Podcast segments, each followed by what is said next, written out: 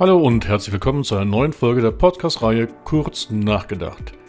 Mein Name ist Markus Disselkamp und heute reden wir über die Value Chain Automation. So, was heißt Value Chain Automation? Ganz ehrlich, den Begriff habe ich mir selbst überlegt, aber natürlich basierend auf viel berühmteren Leuten, nämlich erstmal dem Michael Porter mit seiner internen Wertschöpfungskette, kurz der englischsprachigen Value Chain die wir schon seit Jahrzehnten kennen. Daraus hat im Umfeld von Big Data dann so manches Unternehmen die Value Chain Intelligence entwickelt, also die Analyse über Prozessdaten, über die gesamte internen Wertschöpfungsketten, also zwischen all den Abteilungen, was da an Daten hin und her fließt. Und ich will mit diesem Begriff Value Chain Automation und da äh, ausdrücken, dass nicht nur in der Produktion, wie viele noch denken, die Automatisierung stattfindet, sondern in allen, allen Bereichen eines Unternehmens.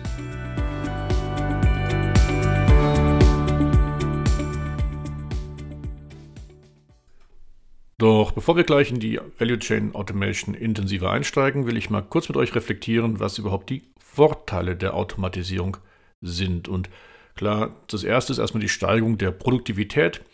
Da geht es um Erhöhung der Produktionsmengen bei geringeren Personalkosten und reduzierter Fehlerzahl, aber auch um die Standardisierung der Produktqualität, die Entlastung der Menschen vor schwerer körperlicher und monotoner Arbeit, das schnellere Analysieren riesiger Mengen von Daten und Informationen, die Identifikation von Verbesserungspotenzialen oder auch kriminelle Handlungen bis hin zur Steuerung komplexer Systeme. Also ihr seht, die Automatisierung hat schon mal ziemlich viel, was sie bietet.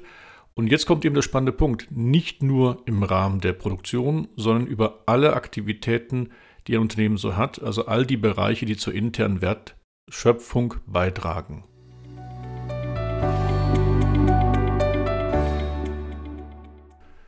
In seinem Buch Comparative Strategy von 1985 definiert ja Michael Porter das erste Mal diese Wertschöpfungskette, diese Value Chain und nannte dabei fünf primäre Produktionsfaktoren und eine ganze Reihe von sekundären Produktionsfaktoren. Diese fünf primäre Produktionsfaktoren, ich habe die gleich ein bisschen adaptiert an die heutige Zeit, aber die Grundidee dieser fünf Produktionsfaktoren ist, dass die wirklich dazu führen, dass ein Kunde sich in unser Unternehmen verliebt, in unsere Leistungen verliebt und bereit ist, mehr zu bezahlen, als das bei unseren Kosten anfällt, sprich uns eine Marge bietet. Und diese fünf Produktionsfaktoren, wie gesagt, ein bisschen adaptiert von Michael Porter, sind erstmal der, die Entwicklung, die Forschung und Entwicklung, zweitens die Produktion, die Logistik, der Vertrieb und der Service. Und von diesen fünf primären Produktionsfaktoren, klar, da ist die Produktion selbst erstmal das, woran die meisten denken bei der Automatisierung. Da geht es um Produktionsplanung, also um Losgrößen, Termine, Reihenfolgen, Materialien aber auch um die Produktionssteuerung, wie die Auftragsfreigabe und die Auftragsüberwachung. Denkt doch nur mal an diese ganzen Bilder, die wir oft bekommen von Automobilherstellern, wenn man da so die Produktion anschaut und die ganzen Roboter schon seit Jahrzehnten da in der Produktion sieht, dann weiß man, dass da die Fertigung sicherlich das Thema ist, wo schon sehr, sehr viel automatisiert ist in vielen Betrieben. Aber es ist nicht nur die Produktion selbst, sondern denkt man mal an die Forschung und Entwicklung. Da kann man auch eine ganze Reihe von Themen automatisieren. Zum Beispiel die auch KI-basierte Analyse, was für Trends sich gerade in Märkten ergeben. Nur ein Beispiel, das sind die Recherchen, automatisierten Recherchen über Patentanmeldungen oder über Presseerklärungen, was die Wettbewerber gerade so alles an neuen Ideen kommunizieren. Die Steuerung von Massentests ist genauso ein Thema, was man da automatisieren kann. Oder auch die ganzen Auftragsabwicklungen, also Auftragsproduktionen, wo dann die Forschungsentwicklung in die vorbereitenden Maßnahmen eingebunden sind, um ein neues Produkt im Auftrag eines Kunden herzustellen.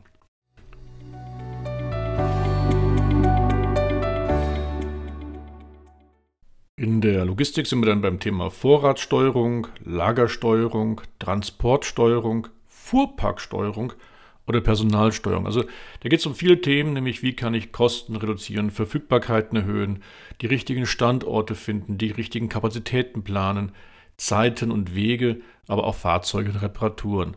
Also auch in der Logistik lässt sich viel automatisieren, wenn denn, das sind wir wieder bei anderen Podcast-Folgen, die Daten intelligent auf, verfügbar sind und aufbereitet sind. Also was bringt mir, wenn ich irgendwelche Lieferscheine in Papier bekomme? Da geht natürlich keine großartige Automatisierung. Da muss ich wieder händisch die Daten eingeben. Also wir reden da wirklich schon von einer höheren Stufe des Datenmanagements. Auch da verweise ich auf meine fünf Stufen äh, Diskussion einer Podcast-Folge. Wenn die hoch ist, kann ich deine Logistik viel automatisieren, aber auch im Vertrieb.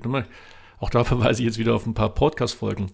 Das äh, habe ich schon einige Diskussionen gerade mit Norbert Schuster gehabt über, wie kann man Kundendaten sinnvoll sammeln und verwalten, ohne dass da große Medienbrüche sind, dass wir da wirklich konstante, konsistente Daten haben. Es geht um Lead-Generation, also erst Kontakte bis zum Abschluss. Es geht um den optimalen automatisierten E-Mail-Versand und die Messung und Überprüfung von den Responses. Es geht um die gesamte Social-Media-Kommunikation und SEO-Analyse, aber auch um die Vertriebs- und Werbeerfolgsmessung bis hin zu Analysen, automatisierten Analysen der Preiselasticitäten und Schwellen. Denn es ist ja wirklich so spannend zu sehen, Kunden haben nicht immer einen festen Preisvorstellung und da kann man wirklich bis mit ihnen ausprobieren. Amazon macht das ja regelmäßig oder auch eBay. Und dann sehen die auf einmal, okay, wo ist es wirklich der beste Preis? Und auf den fixieren sie sich dann. Und das kann man wirklich in, in Sekundenschnelle automatisiert durchführen. Gehen wir noch zum fünften der primären Produktionsfaktoren, zum Service. Da geht es um Self-Service, also wirklich, dass wir Kunden selbst bestellen können, zahlen können und auch eine eigene Beratung bekommen, ohne dass da ein Mensch noch involviert ist. Da haben wir so Themen wie digitale Assistenten und die ganzen Bots. Wir haben aber auch Themen wie Order Management, also Auftragseingang, Support- und Reklamationswesen, Omnichannel Dokumentenmanagement, dass wir bei unseren Versicherungen oder bei anderen Anbietern nicht mehr nachfragen müssen nach irgendwelchen Daten, sondern das automatisiert irgendwo direkt abfragen können. Bis hin zum ganzen Servicebereich der Prediction, also der Vorhersagen. Denken wir nur an das Thema Predictive Maintenance oder Reordering und auch On-Demand Delivery. Wir bestellen etwas und es wird uns sofort zugeschickt. Das sind alles Themen, wo sehr, sehr viel Automatisierung im Hintergrund stattfindet, weil sonst ging das so zeitnah in dieser reduzierten Fehlerquote überhaupt nicht.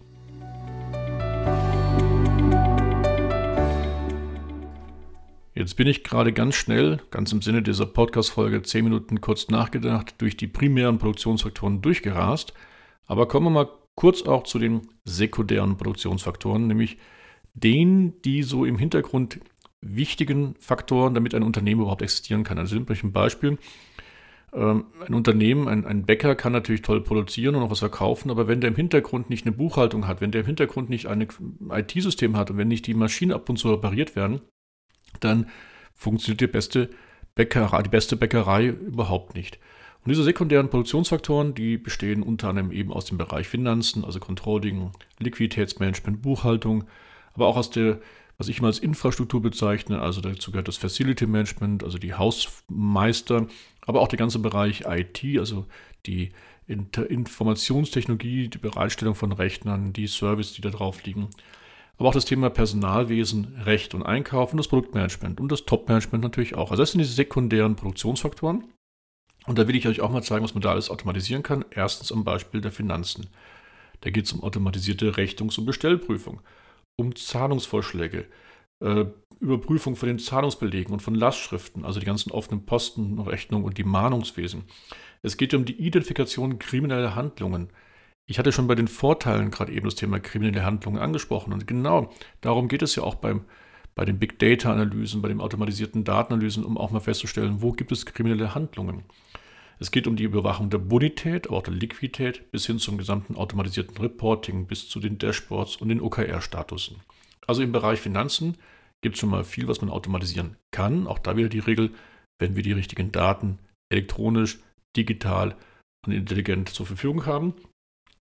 Und jetzt will ich mal ein ganz anderes Beispiel nehmen zum Thema Personalrecht und Einkauf. Da gibt es mal so Robot-Recruiting, so nennt man das heute, dass man äh, Bewerbungsgespräche automatisiert, die Auswahl von Erstkontakten für potenzielle Bewerber automatisiert.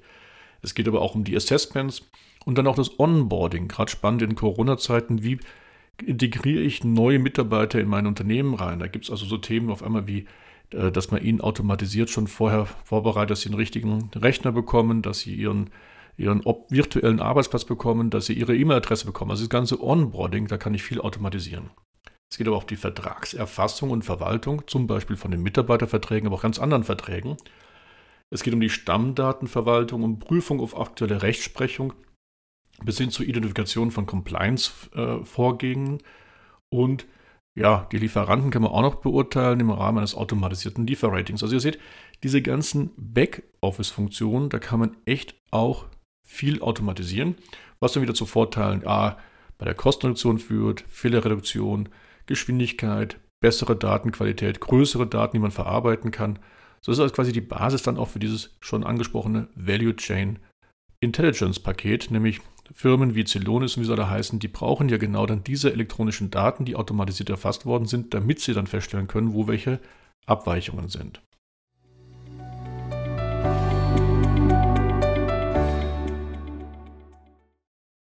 Automatisierung ist überhaupt nichts Neues, das kennen wir schon seit Jahrzehnten, ja sogar seit Jahrhunderten. Aber bisher war es sehr stark vor allen Dingen produktionsgetrieben und jetzt erlebt man immer mehr, dass ob im Vertrieb, im Marketing, im Personalwesen genauso Automatisierungsmöglichkeiten existieren. So, die führen dazu, dass wir eine höhere Produktivität bekommen. Das spricht dann ganz dem englischen Begriff Operational Excellence, also dem Ansatz, dass man ein Kostenführer sein kann in der Wettbewerbsstrategie. Aber Automatisierung dient nicht nur dazu, dass man Kostenführer wird, sondern auch Nutzenführer. Man kann Mehrwerte generieren durch die Automatisierung, weil man Kunden einfach schneller dann eine Leistung erbringen kann, viel weniger Fehler hat oder aufgrund der vielen Daten auch viel genauer auswählen kann, was man den Kunden anbietet und wie man das denen anbietet. Also auf einmal, dank Automatisierung, ist auch nicht nur Kostenführerschaft, sondern auch Nutzenführerschaft möglich. Aber es gibt natürlich wie überall immer ein Aber und das ist auch bei der Automatisierung der Fall, nämlich die Frage, wo bleibt dann der Mensch bei der ganzen automatisierten, äh, bei den automatisierten Techniken, bei den automatisierten Prozessen? Und hier sprechen wir von einem Effekt der Projektifizierung. Projektifizierung bedeutet, dass die Aufgaben der dann noch vorhandenen Mitarbeiter sich verstärkt auf die Umsetzung von Projekten verlagern. Also wir arbeiten immer weniger für Routinetätigkeiten, sondern für naja, außerordentliche Projekte, also für etwas, was so noch nicht vorher da war, was man noch nicht hatte planen können, wo man noch keine Erfahrungswerte hat. Das können operative Projekte sein, wie beispielsweise eine besondere Reklamation, eine besondere äh, Produktentwicklung, irgendwas, was etwas Neues ist, einen Jahresabschluss neu erstellen. Aber es können auch strategische Projekte sein, die dann in die, ja, sagen wir mal, strategischen Fragen des Business Developments reingehen. Wie akquiriere ich einen neuen Kunden? Wie kann ich ihn überzeugen? Oder äh, irgendwelche MA-Transaktionen. So, das Gute ist, es gibt genügend Tätigkeiten, wo wir kreativ sein können, wo wir diese Projektarbeit haben. Aber passt denn jeder Mensch dafür? Kann jeder Mensch solche kreativen, unkonventionelleren Themen übernehmen? Na, auch darüber haben wir schon in anderen Podcast-Folgen gesprochen. Ich denke da nur an den Mythos Agilität. Und da sehe ich auch wirklich eine gesellschaftliche Herausforderung für uns und die digitale Transformation, denn nicht jeder wird unbedingt von Routinetätigkeit nur noch auf Projektarbeit wechseln können. Und da müssen wir mal schauen, was wir dann den Menschen anbieten können. Da wird ja diskutiert über Grundeinkommen, über Grundbeschäftigung. Alles gute Gedanken. Ich bin da sehr gespannt und sehr ambivalent, wohin die Reise geht. Aber wichtig ist, wir können uns vor der Automatisierung gar nicht verwehren und sie ist eben in vielen, vielen Bereichen eines Unternehmens möglich. Und deswegen auch der Begriff Value Chain Automation.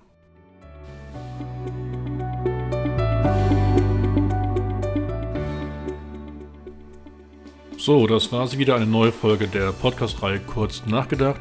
Heute über die Automatisierung der gesamten internen Wertschöpfungskette.